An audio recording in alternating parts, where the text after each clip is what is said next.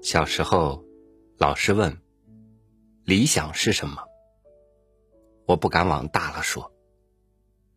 即使对于有限的认知来说，可供我们这些农村孩子选择的理想很少，我也仅仅敢从当官、当老板、科学家、军人、医生、老师、工人、农民这些选项里，悄悄选择一个属于我的标准答案：老师。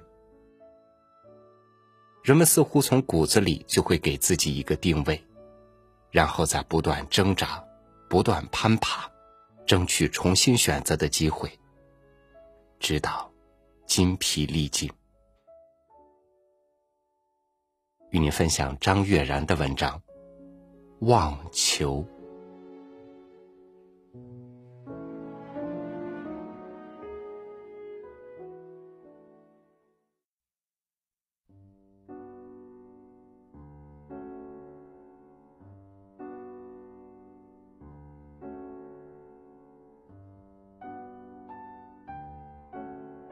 第一次与我说起这个词的是我的祖母。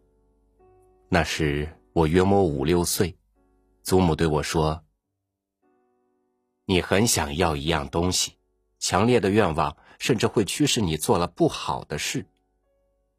你没有意识到，其实你是在妄求了，这是你不该得的。”在很长一段时间里。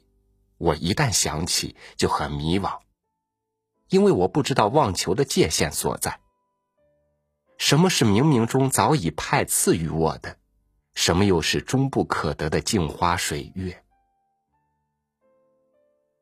我仿佛步入一个雷池诸多、禁区诸多的茂密森林，每一步都必须小心翼翼，因为我相信祖母的话：妄求是一种罪过。是不能领会自己生命意义的行为。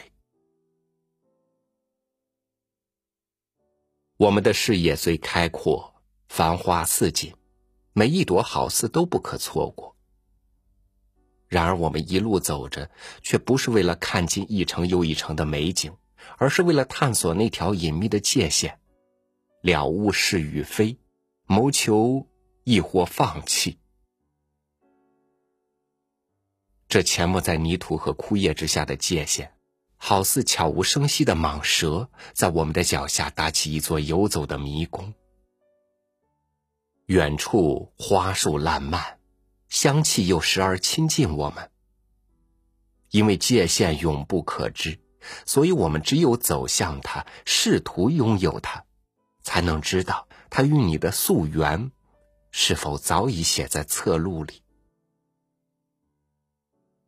一生的探求，也许就是为了画出这个界限的圆圈在离世的时候，可以说出此生那块完全属于自己的空间有多大，围墙在哪里，里面的景致又如何。生命的艰难之处在于，神。他从不说，这世上究竟什么是注定绝对无论如何都不属于你的？那样你肯定会转身走开，绝不贪恋，也永不回头。但是神的旨意是，这高高的围墙让你自己来垒，让你带着迷恋和疑惑转身，又不时回头，并终于留下遗憾。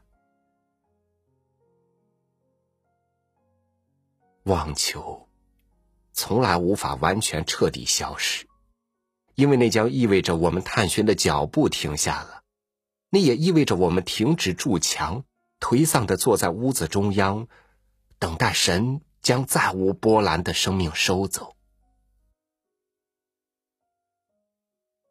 我想，妄求有时也是好的，因它证明自己与这世界。此刻，还是粘连的，丝丝缕缕的情意，是温默的牵引。我们从未孤绝。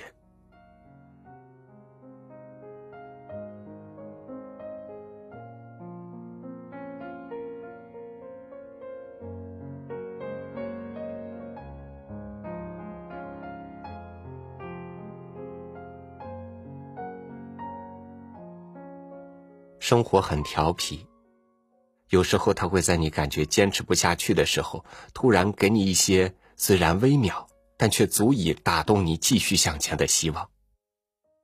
于是，我们就在他不断的鼓励下，把许多的妄求变成了理所当然，把许多的期待变成了珍贵的回忆。